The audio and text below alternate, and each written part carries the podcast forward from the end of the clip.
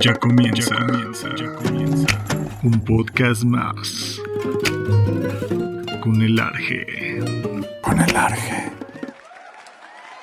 Bienvenidos nuevamente a un podcast más con el Arge. El día de hoy me siento muy nervioso y al mismo tiempo muy emocionado porque hoy tengo el placer de hacer el podcast, eh, pues yo podría decir uno de los más difíciles de los que he hecho. Hoy tengo el gusto y privilegio de tener a unas personas muy especiales para mi vida y la vida de mi familia.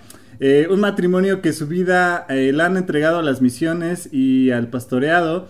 Eh, son una familia que aman México, que aman muchísimo a Camboya y en general a las naciones en sí. Les doy la más cordial bienvenida a Ángel y Carmen García, misioneros y pastores y pastores míos. ¿Cómo no? Bienvenidos, ¿cómo están?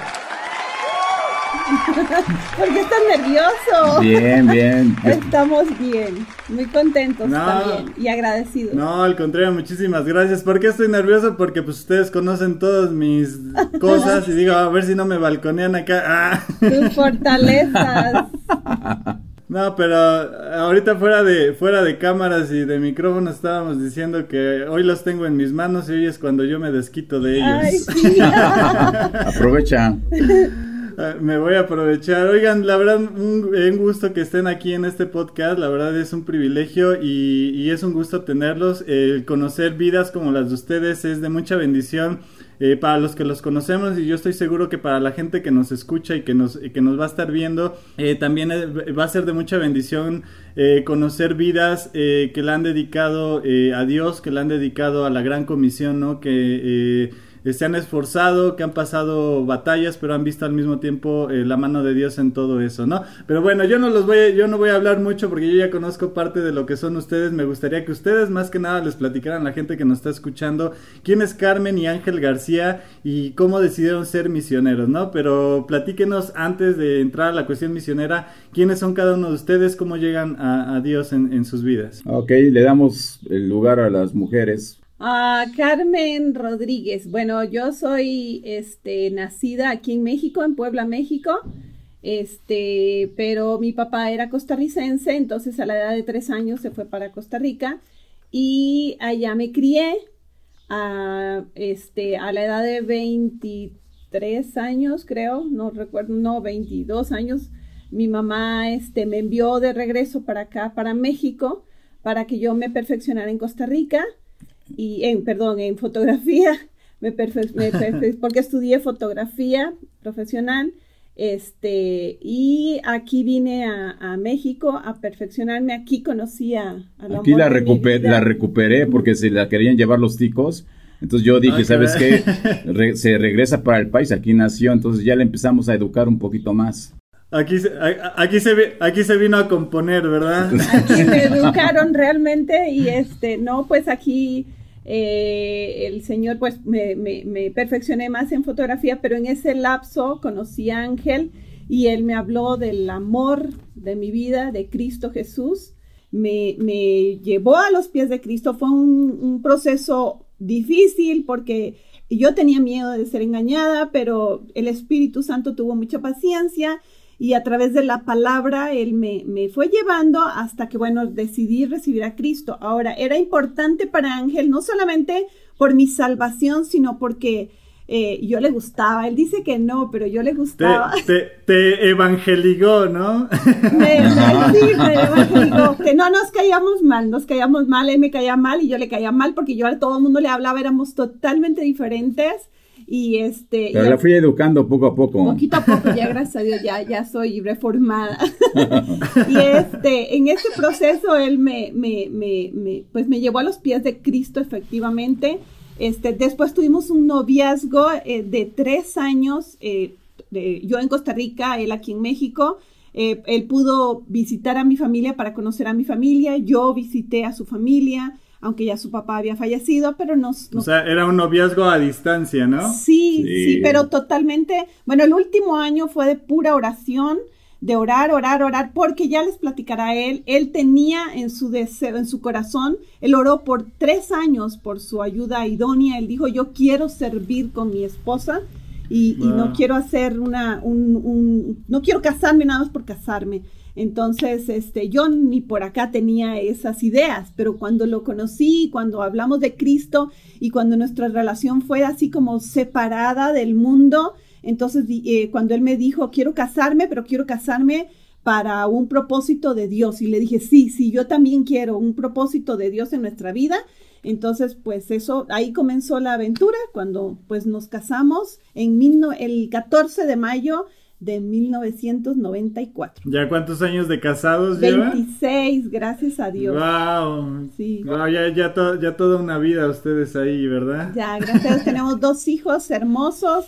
Jonathan y Josué son una bendición, nuestros hijos eh, no son perfectos, nosotros no somos perfectos, pero Dios en nosotros eh, eh, hace la perfección y la diferencia. Claro, y, y tú, Pastor Ángel, ¿cómo ha sido también este proceso en tu vida? Pues bueno, fue es impactante, ¿no? Lo que Dios puede hacer con lo peorcito y lo vil y lo menospreciado cuando estás totalmente reprobado, estás sumergido en las tinieblas y dices, habrá posibilidad, habrá alguna esperanza y llega Dios a tu vida y se te transforma.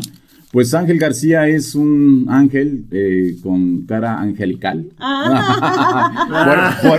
por, eso no se, no se pudo resistir ella. Cuando me conoció dije, me quedo con él, eh, con este cuate, porque no me pudo resistir. No lo agarro ya Entonces, no. este, bueno, la aprovechó bien, es bien inteligente. Este, esta mujer es súper inteligente. Pero este, no, sí, regresando. Hijo, de aquí soy, de aquí me quedo. Regresando a eso, este, este era yo, lo vi, lo menospreciado desde los 10, 12 años yo fui infectado muy fuerte por la pornografía, fui un hombre muy inmoral desde los 10 hasta los veintitantos años, 20, hasta que la conocí, hasta que conocí a ah, Cristo totalmente, ¿no? Y, ahí me, di cuenta de que el poder de, Dios, el poder transformador, el poder de, del perdón que yo recibí, fue lo que me hizo eh, reaccionar y obviamente el Espíritu Santo renovó mi mente, renovó mi espíritu, renovó mi cuerpo y Ángel García empezó a desarrollarse, ¿no? O sea, en su niñez sí fue alguna niñez pues normal, pero con ese, esa turbulencia, esa oscuridad, pero Dios lo cambió totalmente y, y empezó a limpiarme y a prepararnos para pues muchas cosas, ¿no? Quizás no hemos hecho las cosas que deberíamos de haber hecho, pero Dios nos ha usado en diferentes lugares, en diferentes formas, en diferentes tiempos, pero hemos escuchado el llamado de, Dios.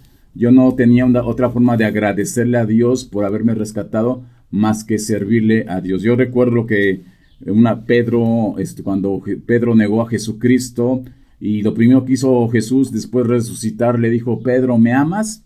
Y le dijo Jesús, sí, tú sabes que te amo. Y se lo dice tres veces y las tres veces le dice, si me amas, cuida mis ovejas, ¿no? Y entonces yo creo que eso es una manifestación, una muestra de, de que amas a Dios, de que cuidas lo que Él ama. Y, este, y pues ahí fue donde empezó este, toda la historia. Y obviamente, como decía Carmen, yo no quería hacerlo solo, quería tener una compañera. Y sí, estuvimos orando. Yo estuve orando tres años y después al, tercer año casi la conocí y hasta el sexto, séptimo año nos casamos y ahí empezó la, toda la aventura. Ya no fue solamente Ángel el pervertido, el lleno de tinieblas, el cohibido, sino fue Ángel renovado junto con su esposa y transformados por el poder de Dios para poder servirle a él. Así que más o menos ese es Ángel García.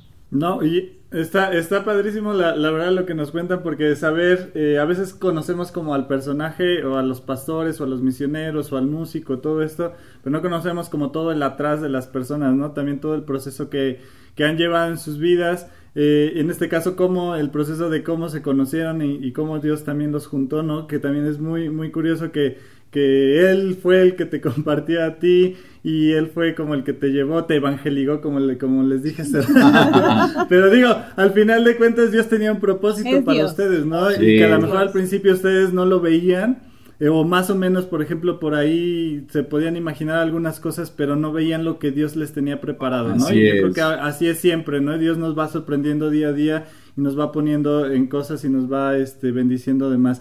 Pero también me gustaría que nos platicaran, eh, ya conocimos como esta parte antes de este, que ustedes se volvieran, como lo mencioné en un principio, misioneros. Ustedes eh, durante muchos años han sido misioneros, ¿no? Dios les puso como esta, esta carga en ustedes, eh, que yo creo que es un mandato que, que, tenemos todos en, la cuestión de la gran comisión, ¿no? De ir y hacer discípulos a, las naciones, de poder compartir el, el Evangelio. Eh, ¿Cómo es que en ustedes llega como esta carga, ¿no? De, de literalmente eh, queremos ser misioneros, este, no, porque no era solamente una decisión de un hombre o de una mujer, sino eh, conllevar también una familia completa y más aparte dejar cosas, ¿no? ¿Cómo fue este proceso y cómo Dios les pone en su corazón eh, determinados países, en este caso que ustedes viajaron a Camboya durante muchos tiempos y estuvieron ahí como misioneros. ¿Cómo fue todo este tiempo en el que Dios les, les movió eh, su corazón para hacer esto? Bueno, eso sí lo tiene que platicar él.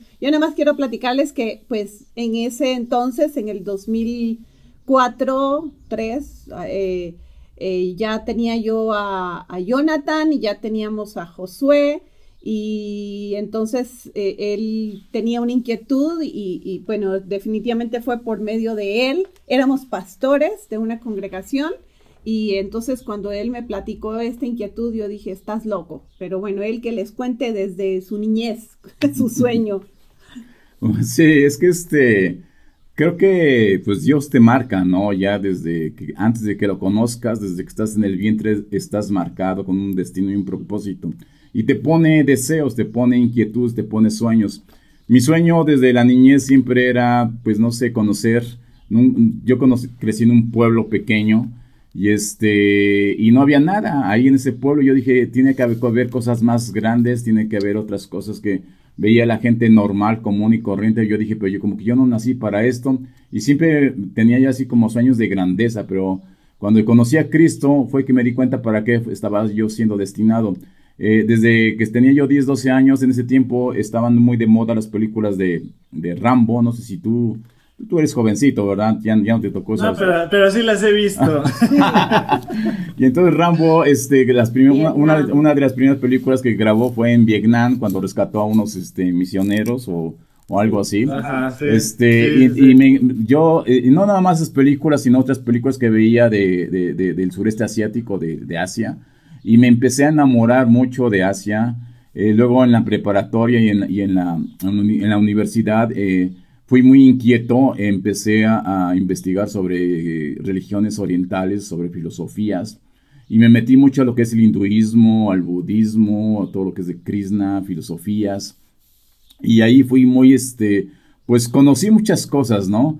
Que después de esto todo me fui dando cuenta para por qué lo había conocido, porque me enamoré de, esos países y yo dije, algún día quizás pueda, pueda ir, pero Dios nos sorprendió cuando empecé a sentir este, este, este deseo de volver a regresar, de ir allá a esos países, pero ahora con el mensaje de Jesucristo. Y esto fue lo que nos motivó. Yo le dije a Carmen, ya estábamos casados, yo le digo, oye, yo tengo un sueño, yo quiero ir a, a, a Asia, algún país. Y me decía, estás loco, dice, allá matan, allá si tenemos niños pequeños, tenemos este, ya tenemos nuestra casita, tenemos nuestros negocios, ya somos pastores, ya estábamos... Me preocupaba a mis hijos, porque pues yo, ignorante, no sabía yo que Asia era este budista. Yo pensé que yo, yo oía hablar de los musulmanes, entonces me daba, yo decía, con dos niños chiquitos, pues no. Total que este, pues fue una lucha y orando y después confirmando. Y yo le dije a Carmen, digo, oye, ¿qué te parece si invertimos unos años de nuestra vida en otro país donde haya más necesidad, donde está la pobreza extrema? Y entonces este, se fueron nos fueron dando Dios señales, ¿no? Eh, en ese tiempo empezamos a ver algunas películas. Hay una película que se llama Dos Hermanos, eh, de, unos tigres. Escuchamos, este, de la necesidad de, de, de que en esos lugares casi no había este, el evangelio. presencial ahí, ¿verdad? Y entonces pues le dijimos, oye, ¿qué te parece si hacemos un viaje como turístico, como para conocer la tierra? Y pues se fueron dando las cosas, vinieron algunos pastores o misioneros de allá y, este, y nos dijeron, pues sí, sí pueden ir. Y total que nos animamos a ir 28 o 25 días, a, eh, decidimos ir a Camboya. ¿Por qué Camboya? Porque dije, yo me puse a ver el mapa y vi a los tres países. Era Vietnam, Camboya y Tailandia, que son los tres que colindan en el sureste asiático. Y yo dije, bueno, ¿en cuál? Y me acuerdo, y bueno, pégale al de medio, ¿no? Porque si le pegas al de medio, le pegas al lado derecho y al izquierdo. Y entonces decidimos, eh, no sabíamos nada de Camboya, empezamos a investigar de Camboya y total que nos fuimos con los niños pequeños. Y, este, y cuando llegamos a Camboya fue una impresión, nos enamoramos primero de la cultura, bueno, no tanto así como enamorarnos, pero sí fue algo... Camboya era terrible, o sea, hace, estamos hablando en el 2007, 13 años. Entonces era un país súper necesitado, súper pobre. No es nada comparado con lo que es ahorita Camboya. Venía saliendo de la guerra, de un genocidio de 3 millones de gentes. Y entonces era totalmente diferente. Súper pobre, con una con un, solo centro comercial con, escalera eléctrica. En todo el país. Este, era muy chistoso ver a los camboyanos tratando de subir a la escalera eléctrica. Y mm, pues uh, o sea, el impacto no fue así de como, wow, qué país más hermoso, que fue Dios. Fue Dios quien nos hizo oler un perfume, eh, su perfume allá y ver la necesidad, ¿no? Ver la necesidad espiritual, porque un, un país 98% budista en ese entonces, eh, entonces, pues no, no, no, llegamos acá y dijimos, no, no podemos quedarnos acá, ya no podemos regresar a México, ya, o sea, tenemos que regresar a Camboya. Sí, con, es uno de los países en ese tiempo, de los países más pobres este, del mundo. Obviamente que hoy todo cambió. Su promedio de vida para los hombres era de 48 años y de las mujeres de 50. O sea, ahorita a estas alturas yo ya estuviera muerto. Este, pero sí fue impresionante y eso nos, nos hizo que viniéramos aquí a la casa y a vender las cosas y a decirle a nuestros líderes, ¿sabes qué? tenemos que ir, queremos ir. Y a nuestros hijos. Y a nuestros hijos, a mi mamá que todavía estaba, el negocio fue eh, dejar eh, todo lo que ya teníamos y tomar una decisión alocada. No sabíamos nos dicen que somos valientes, pues más bien éramos como ignorantes, porque no sabíamos a lo que íbamos, íbamos con los ojos cerrados. Totalmente. Si nos hubieran dicho que íbamos, yo creo que no íbamos. No íbamos. a veces Dios no te dice qué va a pasar, porque si no, no haces las cosas. claro. Sí, y total que tomamos la decisión y nos fuimos, y de aquí, a, desde esa fecha hasta ahorita seguimos viajando. Ahorita es el primer año que no hemos podido ir por la contingencia pero seguimos, este, tenemos contacto, tenemos familia allá, te digo familia en, Cristo espiritual. Y seguimos, este, pues ministrando y enseñando a la iglesia de Camboya. ¿Y cómo, cómo, a mí me gustaría que nos platicaran cómo ha sido llevar, eh, ahorita nos están platicando, eh, obviamente todo este proceso de cómo fue que, que, se decidieron por, por viajar a Camboya, obviamente tuvieron como ese primer viaje, ¿no? Y, y, donde pues prácticamente Dios los enamoró, porque me imagino que no fue, como lo decía, no era un país súper bonito, no era un país así como, wow, no, voy a estar aquí súper padre y, y, todo, sino realmente, como lo decían, es un país eh, tercermundista, donde vieron como la necesidad. Yo creo que eso fue lo que Dios les fue metiendo en el corazón, ¿no? Y, y, en la mente, en la cuestión de, de, la necesidad que había, obviamente, del Evangelio y la necesidad también hasta humanitaria, ¿no? Porque, eh, como bien lo decían, es un país que viene, venía saliendo de una de una guerra donde había habido como este demasiados muertos y esta situación y qué tan difícil fue para ustedes eh, ya llegando ahí como misioneros porque me imagino pues obviamente ninguno de ustedes hablaba el camboyano eh, ninguno de ustedes este estaba como eh, acostumbrado a la cultura asiática, ¿no? A la cultura camboyana, a la, a la comida, ¿no? También lo difícil que ha de haber sido como dejar eh, el arraigo de sus raíces, ¿no? De su comida, de, de su gente, ¿no? De, de los tacos, exactamente, ¿no? Este, o sea, realmente como tú ya estás acostumbrado a, a, una cosa o a varias cosas y de repente llegas a un lugar totalmente diferente, desconocido, donde no conocían realmente ustedes a nadie. ¿Y cómo fue ese proceso? Porque eh, me, me, imagino que no fue fácil, ¿no? Platíquenos cómo fue este proceso en el que ustedes se metieron y que tuvieron que enfrentarse a un idioma, culturas, comidas diferentes. Mira, Sabdiel, fue, fue, fue totalmente impactante, totalmente una locura, totalmente un reto impresionante, porque como lo de bien lo decía Ángel hace un rato, si lo hubiéramos sabido no lo hacemos.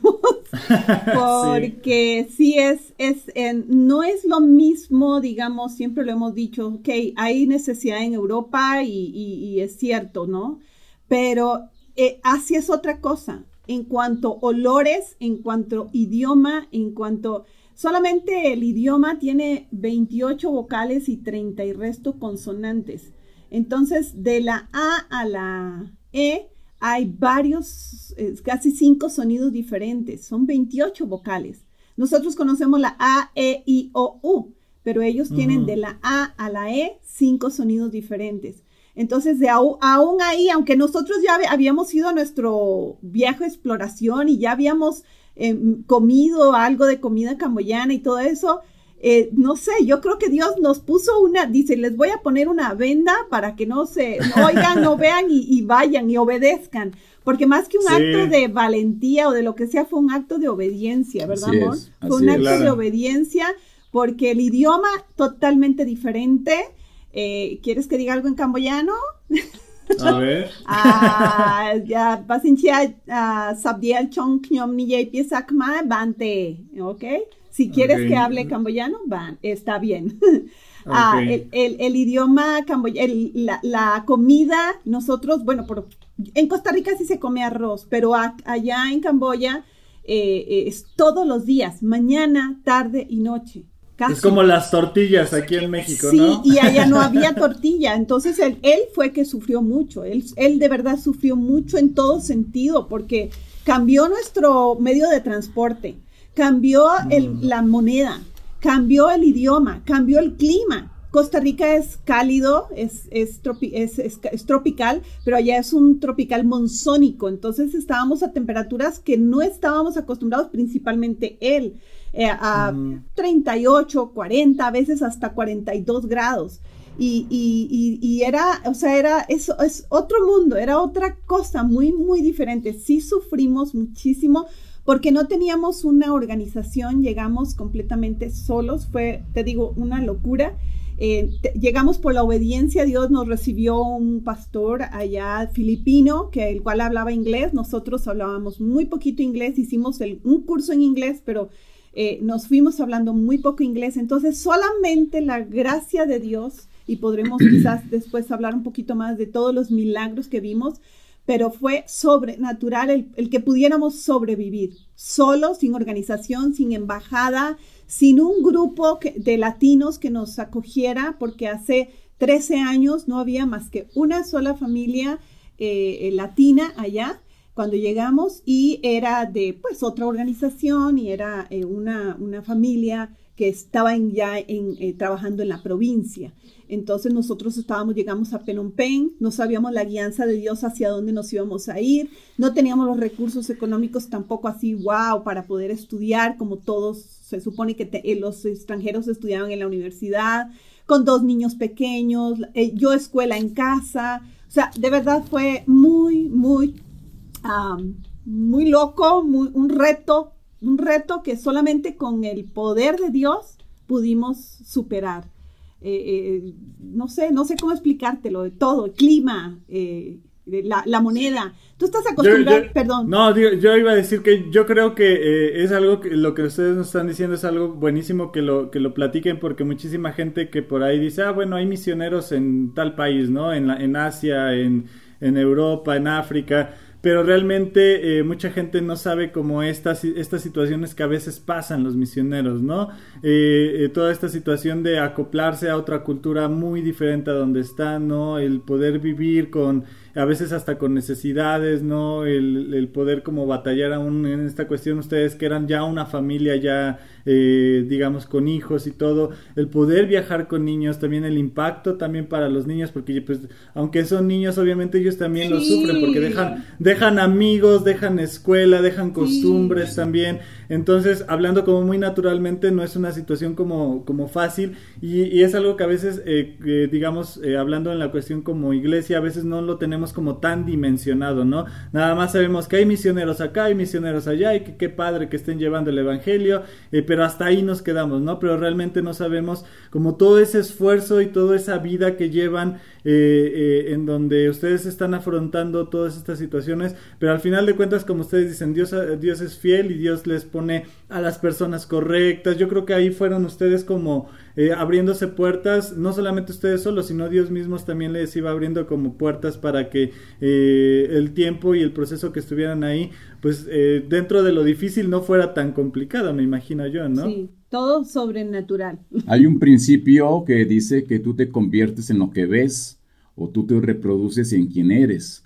Y entonces, este, pues es, está bien, a veces llegan muchos jovencitos misioneros a esos lugares, pero los nativos siempre ven una familia con, o sea, con hijos pequeños y dicen, están locos, es posible que hayan dejado su país por hablarles, por venirnos a hablar de Cristo. Entonces ellos empiezan a ver no solamente al misionero, sino a la esposa y a los hijos, y eso crea una marca en sus mentes de ellos este, pues una realidad de lo que es Dios, ¿no? No es una simple religión, es un simple loco que, ay, te vengo a hablar de una filosofía que es cristiana. No, no te hablo, o sea, aquí cambia, porque aquí te venimos a hablar de una forma de vida que es en Cristo Jesús, y eso es lo que yo creo que la gente, eh, pues, ve, y más que nada, pues yo creo que por eso es que Dios nos mandó, así como a ciegas, a ver, se me van todos juntos, los cuatro, chiquitos como sean, y, y los planto allá, y este, y esa es la, pues, la necesidad.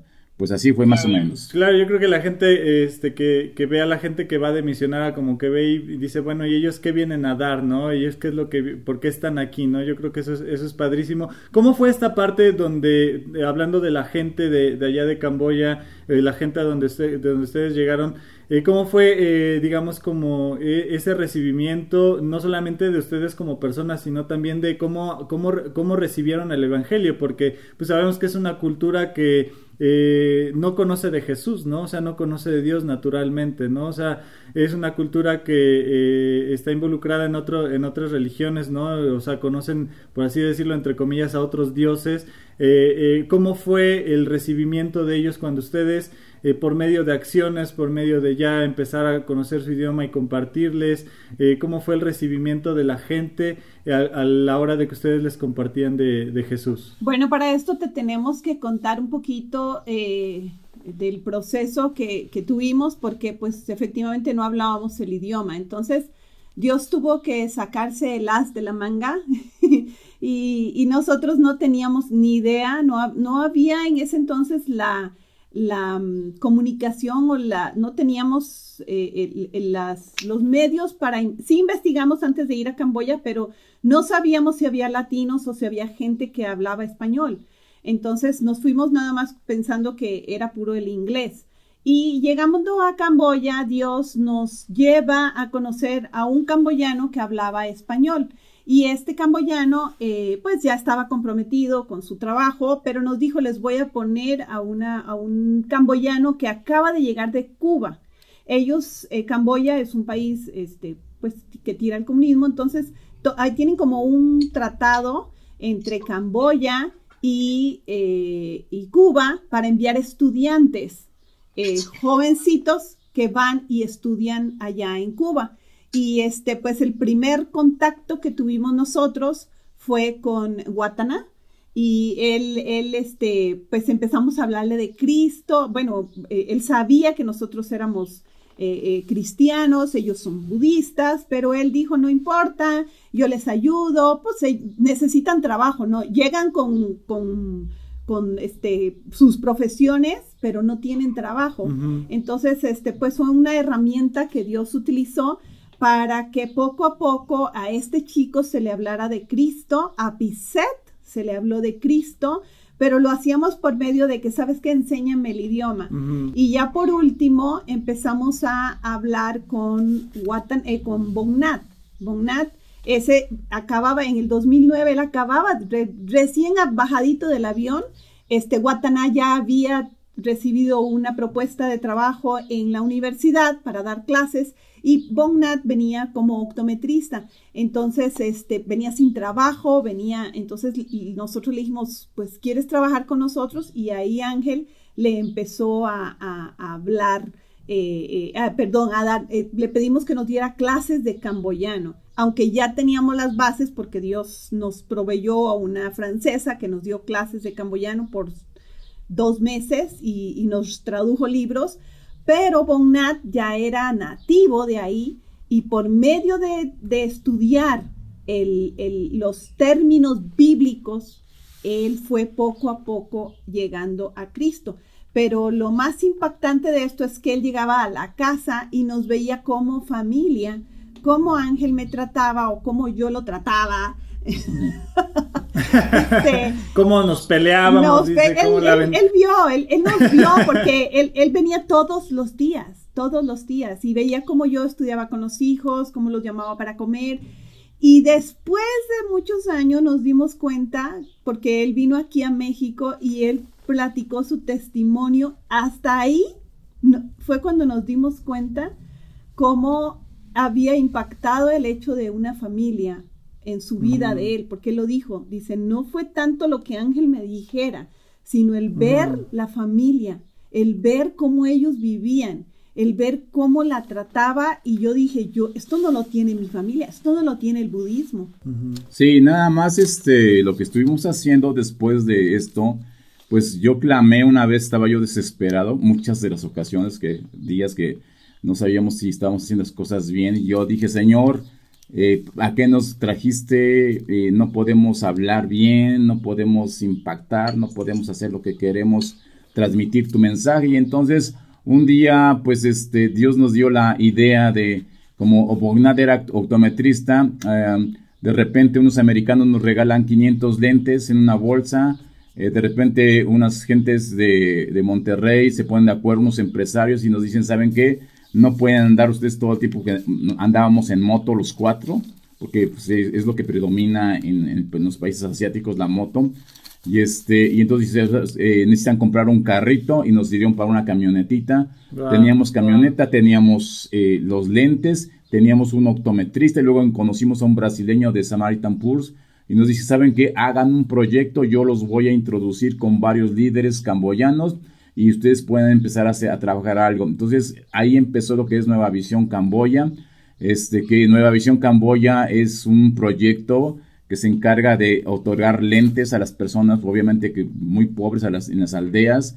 Y, este, y cómo hacemos esto, llegamos a una aldea, nos eh, eh, damos 20, 25 consultas de optometristas para dar lentes a las personas que no tienen, este, que tienen problemas con la vista. Y aquí es como empiezan a llegar gente como los presidentes municipales que se les llamaría aquí, como los, los, los, los, policías, los soldados, que, que, querían ver mejor y entonces este, se acercaban y se acercaban a ese lugar donde nunca eh, habían escuchado del mensaje de Jesucristo. Y nunca, literal. Y empezábamos, lo que hacíamos era, bueno, estaba la gente, llegaban 50, 70 gentes, dábamos este, una, una enseñanza de 20, 25 minutos acerca de principios bíblicos. Con Bonat que te Con Bonat me traducía y después este, dábamos eh, las, las enseñanzas, la, las consultas y les dábamos un paquete de bendición, higiene, de regalos de productos higiénicos. Y, este, y eso lo estuvimos haciendo durante casi dos, tres años, barriendo toda la zona y ahí fue donde Dios nos dio gracia con ese proyecto. Conocimos a mucha gente, conocimos a muchos líderes eh, que, se, que, tenían eh, pues simpatía por el cristianismo y empezamos a juntar a los líderes y empezar a enseñarles a ellos. Y ahí se, ahí se desarrolló pues ese ministerio y ese proyecto que fue Nueva Visión Camboya, que nos ha abierto muchísimo las puertas. Hasta hoy en día nos sigue abriendo las puertas a través de Bonad. Y así fue como empezamos a trabajar en Camboya. Yo creo que es parte de lo que les mencionaba hace rato, ¿no? Que yo creo que Dios les pone eh, siempre, eh, ah, digo, aunque mencionaban que fueron así prácticamente sin nada, ¿no? Sin alguien que los respaldara o alguien que los recibiera como tal, ¿no? De una organización o algo. Pero Dios ya sabía, ¿no? Y Dios les fue poniendo personas yo creo que claves indicadas eh, para todas las áreas, ¿no? Para aprender el idioma, para abrirse puertas en determinadas cosas, ¿no? Eh, por ejemplo, Bonat yo creo que es uno de los claros ejemplos, no solamente como un hijo espiritual, sino en la cuestión de cómo Dios lo permitió para que también eh, ustedes como misioneros también pudieran como fluir, digámoslo así, ¿no? En, en, lo que Dios quería hacer ahí. Y como dicen, todavía sigue, sigue activa esta cuestión de Nova Visión Camboya, que pues me imagino que es de mucha bendición y les abre muchísimo las puertas y, y les abre muchísimo el corazón de las personas para poder eh, ustedes eh, hablar del Evangelio, ¿no? Y poderles compartir lo que es el amor de, de Cristo. en esta cuestión, más o menos ya nos platicaron, pero me gustaría preguntarles muy puntualmente cuál ha sido, digamos, como la dificultad que ustedes tienen como muy marcada eh, como misioneros, ¿cuál ha sido como la dificultad que ustedes podrían decir? Esto fue lo más, ya nos platicaron muchas dificultades, ¿no? Pero digamos como que lo que dijeran, esta es la, fue la más difícil como misioneros pasamos. ¿Cuál, cuál, cuál fue? No, para mí, la soledad. Porque estamos hablando de hace 13 años, 2007, 8, 9, 10. No, el único medio que teníamos para comunicarnos era Skype pero el Skype nunca nadie casi nos habló porque teníamos un internet pésimo. Todo el país tenía un, internet pésimo, en ese tiempo. en ese tiempo. Y no había ni Facebook, no había WhatsApp, no había, el único que había era correo y después, pues, si Dios lo sabe, nadie nos escribía, muy pocas personas nos escribieron. Nos llegaban correos esporádicamente, impresionante, porque ya cuando ya estábamos a punto de tirar la toalla, Dios enviaba un correo o, enviaba, envió unos puertorriqueños que no nos conocían, que no nos conocían, que no sabían que, quiénes eran Ángel y Carmen, pero Dios les dijo, vayan a Camboya. Y ellos llegaron a Camboya para, eh, eh, solamente para decirnos a los dos años, cuando ya estábamos a punto de, ya, ya no podemos más, no podemos hablar como queremos, no, este, y Dios les dijo, vayan a Camboya, se contactaron con una misionera en Japón, esta misionera nos habla y nos dice, oye, hay unos misioneros de una, y nosotros así todos como, como que quieren venir a Camboya, ¿qué es lo que quieren? Todos desconfiados. Y, y resulta que nada más fueron, pagaron su boleto, llegaron a la casa, nos dijeron, dice el Señor que Él está con ustedes y que sí se puede. Nos dieron una ofrenda, no recuerdo si fueron 100 o 200 dólares. 250 dólares. ¿Eh? 250. 250 dólares. En ese entonces, y yo nada más lloraba y lloraba y lloraba y lloraba y se fueron el mismo día. O sea, impresionante. O sea, no, puedes ver la mano de Dios, pero para mí esa fue el área más difícil, el, el, la soledad. Nos sentimos muy solos durante mucho tiempo Obviamente junto con pues, la, frustración del idioma, de la comida, pero lo más difícil para mí fue la soledad. Yo no sé para ti. Puntualmente, como dices, nada más, para mí fue lo, la, cuestión de la comunicación, o sea, el idioma fue lo más difícil. Y, también lo más difícil fue eh, el, el estrés de vivir en una ciudad de 4 o 5 millones de gente sin parques, y eso es una contaminación con tanta moto. o sea, cada, día hay 18, 20 muertos por accidentes de motos. Y este, ahora no sabemos bien cómo está, pero para mí fue el idioma y pues toda esa situación de, social como estar siempre luchando con ellos, pero el amor de Dios ahí con nosotros. Yo creo que sí, es que no podía comunicarse.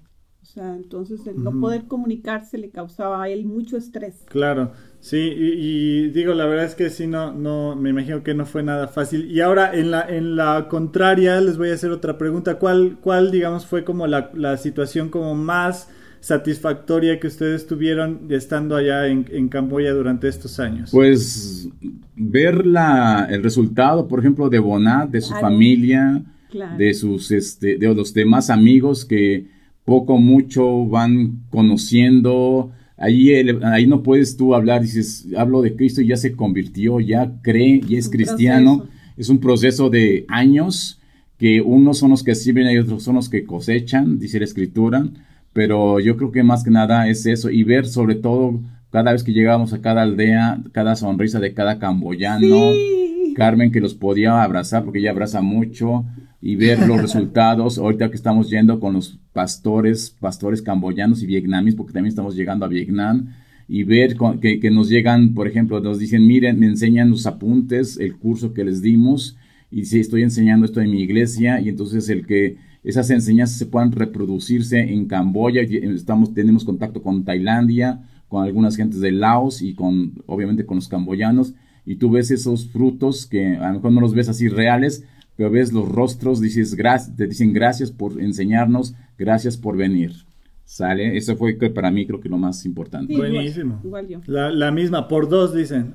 Ah, Sí, sí, es, es- Bueno, el resultado, el, el bautizo de Bonat fue así como que la graduación y después ver todo el- su esposa, casarlos, cuando ella se bautizó, verlos crecer en el Señor y verlos servir juntos al Señor. Me, o sea, eso no, no tiene precio. Dices, em, si, lo, si Dios nos volviera atrás, ya sabiendo lo que vamos a pasar, ¿lo volveríamos a hacer? Sí, claro, sí lo volveríamos a claro. hacer. Ahorita ver a su hija Rebeca. A las dos niñas. este que ora, que está, o sea, que ya la están enseñando en los caminos Sí. de Cristo, es una nueva generación, creo que eso te da mucha satisfacción. Sí. Buenísimo. No, y es que la verdad, el- yo creo que es parte de ver los resultados, ¿no? Que eh, de lo que Dios los mandó a hacer y del propósito que Dios tenía es como lo más satisfactorio, yo creo, ¿no? El, el poder ver que algo se está se está haciendo, que algo se está cosechando de todo lo que lo que estuvieron pasando, creo que ha de ser lo, lo más satisfactorio.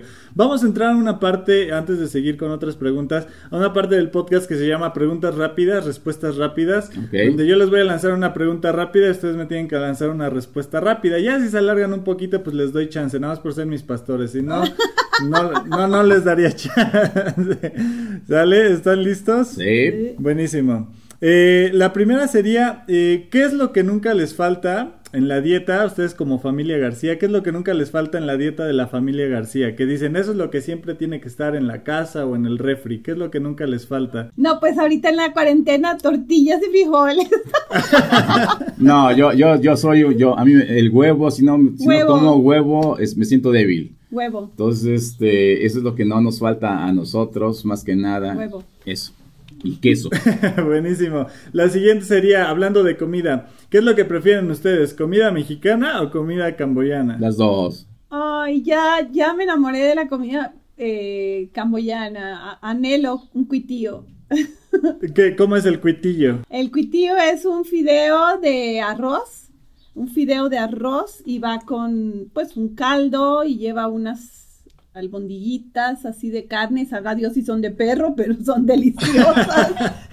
Y son tiene un sabor único, tiene un sabor ese único, me encanta, nos gusta muchísimo. Sí, muchísimo. Hay otra comida que se llama Baisai, Chu- Baisai Churú, que es carne de cerdo con arroz y le tiene un- un- una salsa de soya padrísima, que, o sea, riquísima, entonces nos encanta.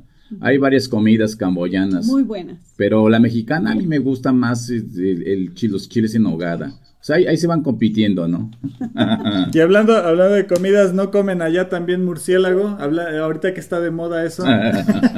No, nunca vimos murciélagos. Sí hay arañas y cucarachas, sí. No, y no se echarían ahorita una sopita de murciélago ahí con pimientos de coronavirus y eso. No. no, no.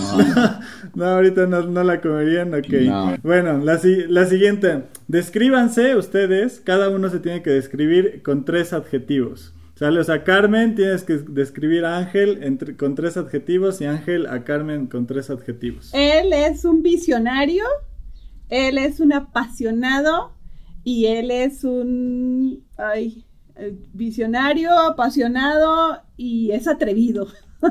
Es- definitivamente es muy atrevido. Ella es muy inteligente, diligente y apasionada. Inteligente, diligente y apasionada ella. Sí. Entonces, los dos somos apasionados. Bueno, nos apasiona Camboya, nos apasionan las almas, nos apasiona alcanzar. Los dos tenemos eso. Buenísimo. La siguiente pregunta. Ahí les va. Esta es un poquito eh, fuerte, pues, no fuerte, pero me- es algo que yo la verdad la hice especialmente porque me gustaría escuchar qué, qué opinan. Hay muchas personas que, digamos, como que se van de la iglesia cristiana por, pues, a lo mejor haber sido lastimados o señalados o hasta olvidados, podría yo decirlo por ahí. Eh, eh, ¿Qué es lo que nosotros como iglesia eh, podemos hacer para evitar esa, esa situación? Para que la gente no se vaya lastimada, no se vaya porque se les olvidó, ya no se les dio seguimiento, no se les tomó en cuenta, ¿no? Este, ¿qué podríamos nosotros hacer para mejorar como iglesia en ese aspecto? Les doy chance de que sea una respuesta un poco más larga. Yo, yo creo que la iglesia está cambiando, este, y más ahorita con esta contingencia, definitivamente no vamos a regresar a ser los mismos, ni los líderes, ni los pastores, ni las ovejas.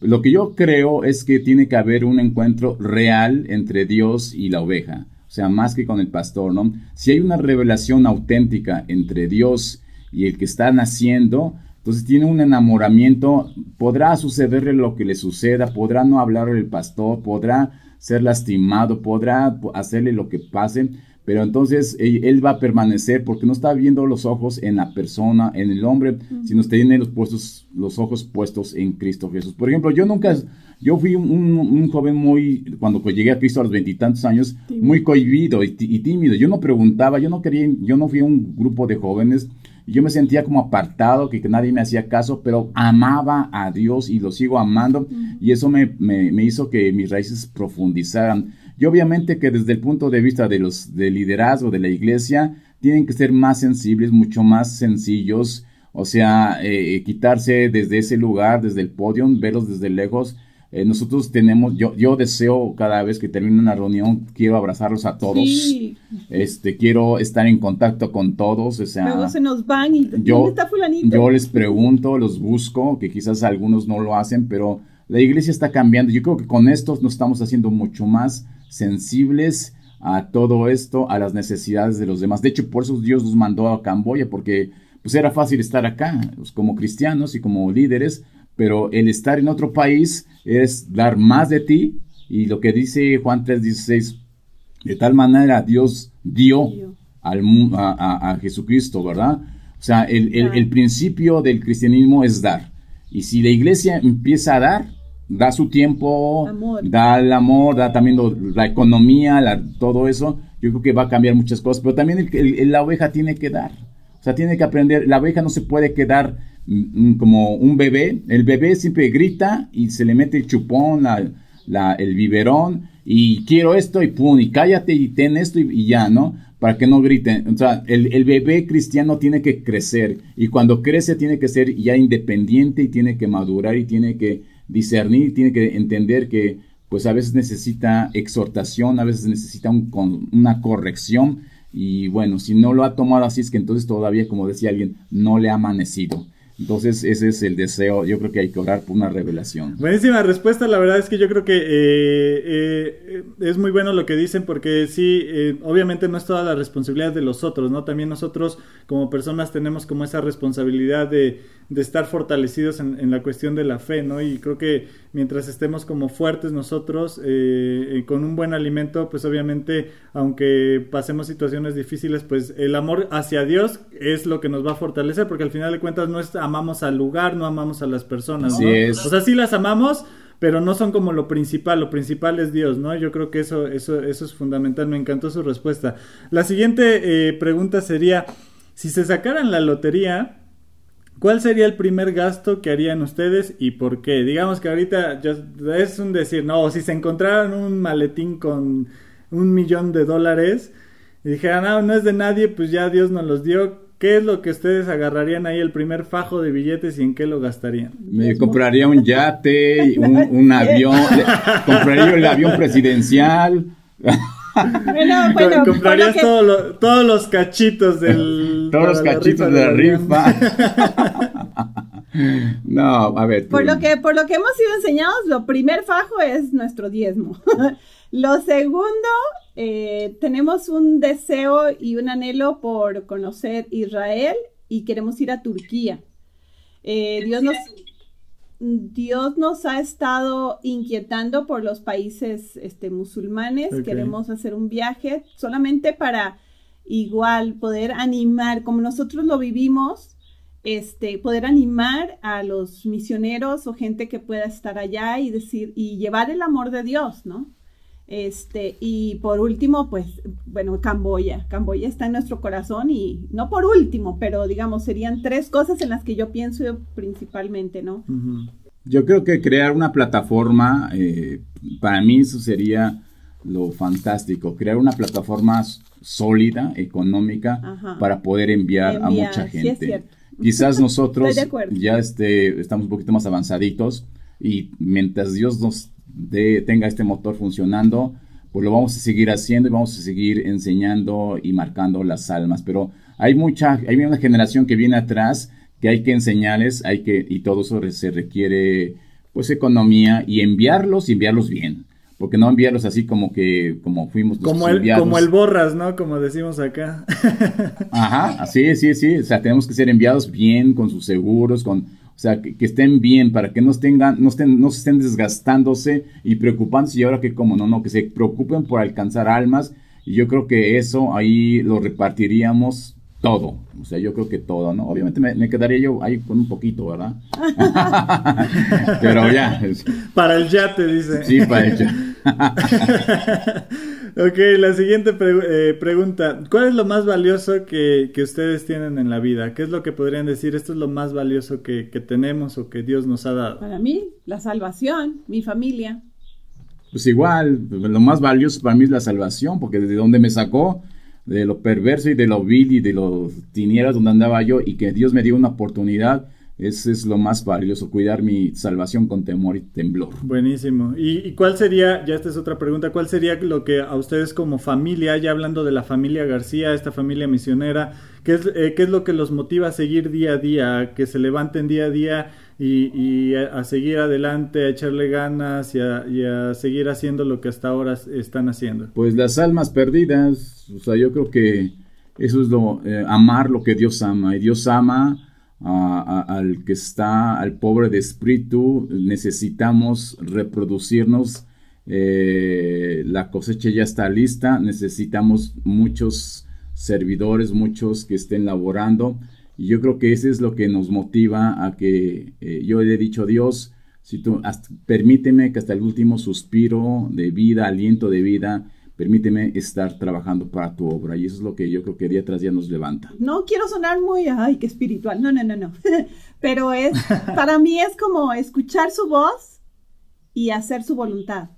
Como familia queremos eso, escuchar su voz y hacer su voluntad. Y, y cuando él me dijo de hablar a Camboya, de ir a Camboya, eh, fue así como que, ay, no, pero escuché la voz de Dios y pues obedecí, ¿no? Y ahora que me habla de ir a los, a los países, a, Turquía o así, eh, primero, ahí estás loco, o sea, Camboya, pero, pero después Dios, escuchando la voz de Dios, digo, bueno, a lo mejor y sí es Dios, ¿no? Entonces es eso, escuchar la voz de Dios y junto con nuestros hijos, ¿no? Servimos ahora juntos en la congregación, escuchando la voz de Dios y obedeciendo la voluntad de, la voluntad de Dios queremos eso, hacer su voluntad. Claro, porque yo, creo que eh, escuchando la voz de Dios siempre va a ser como lo correcto, ¿no? Luego a veces en nuestra mente podemos escuchar hasta nuestra propia voz, pero siempre la voz de Dios siempre es la, va a ser lo correcto y obedecerla. Y un claro ejemplo de aprender de eso es lo que ustedes nos están platicando de, de, cómo fue su proceso por obediencia, ¿no? Que aunque fue difícil, pero la obediencia les dio como después como esos resultados que, que, les satisfacen ahora, ¿no? No porque ustedes lo hayan hecho, sino porque fue Dios por medio de ustedes, ¿no?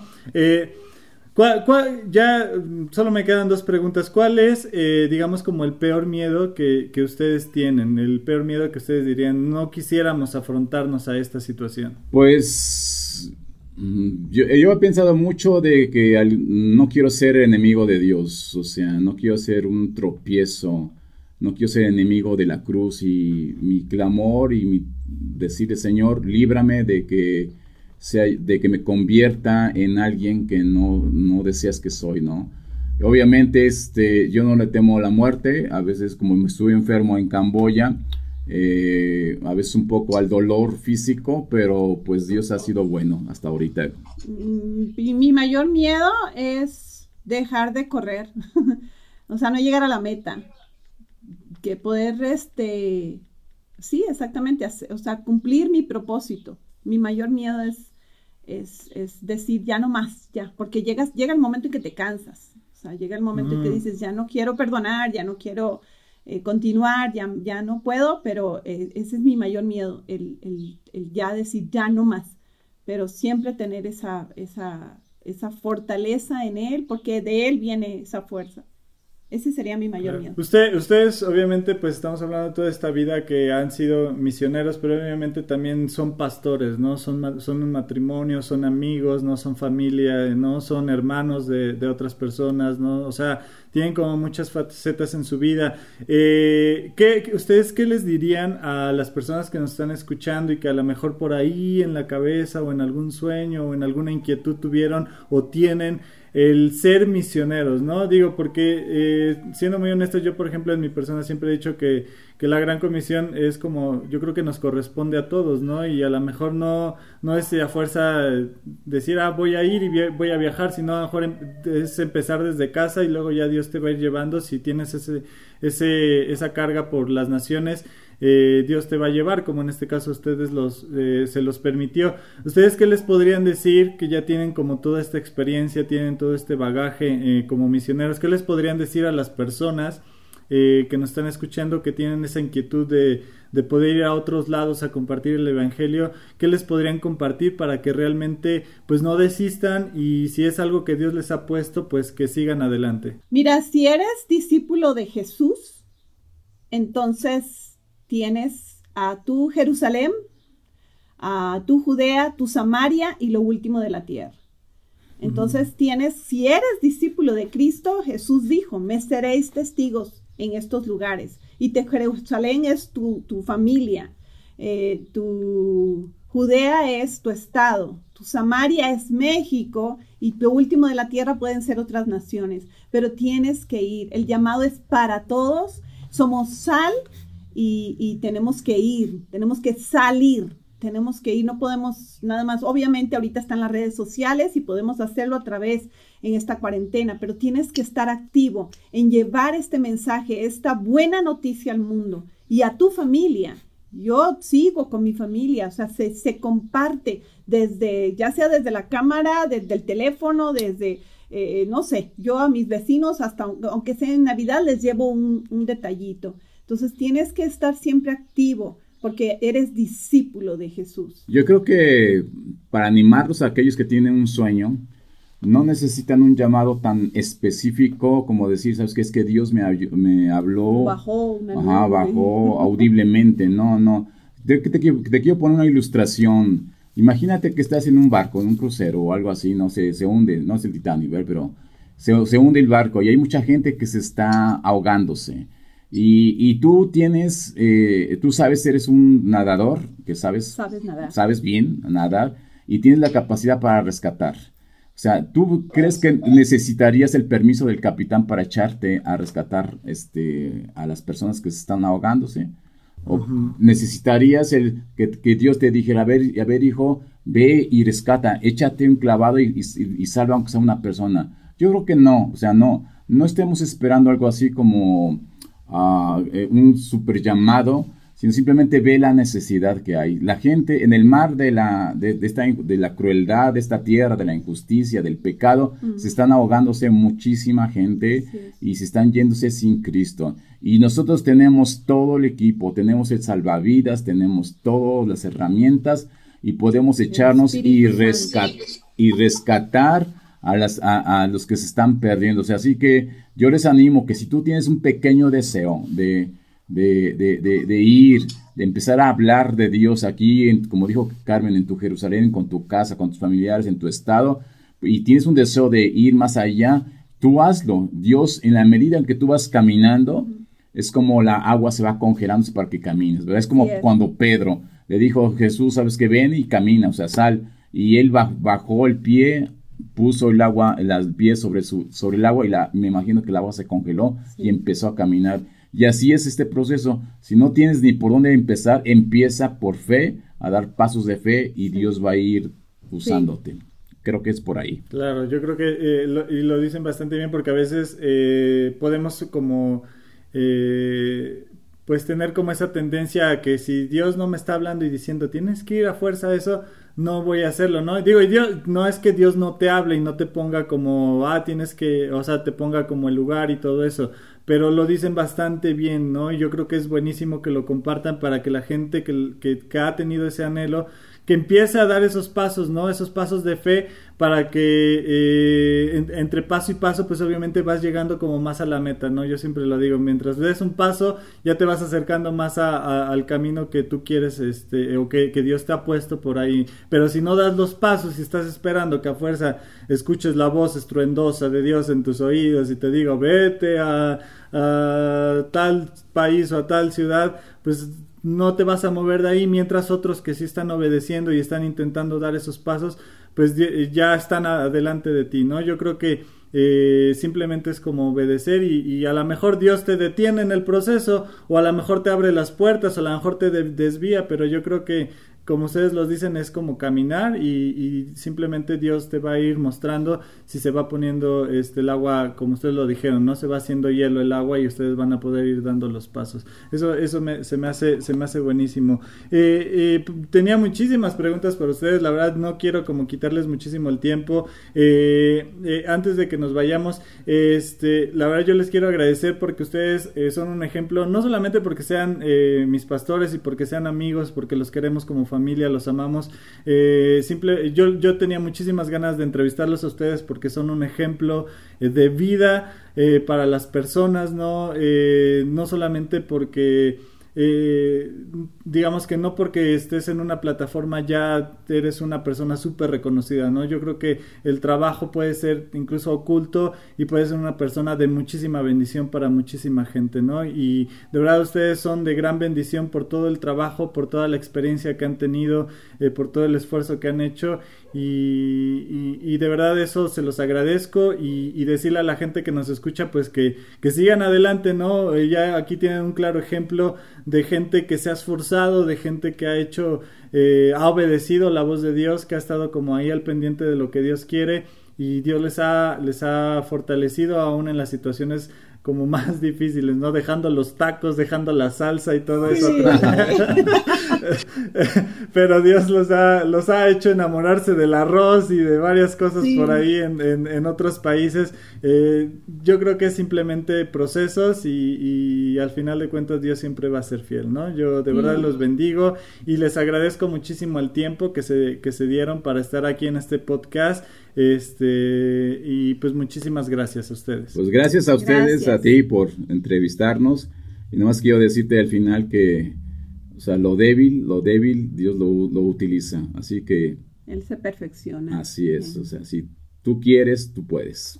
¿Está bien? Gracias. No, al contrario, gracias a ustedes. De verdad que, que, Dios les bendiga. Y pues bueno, ya se nos acabó el tiempo, muchachos, jóvenes, pastores. Gracias.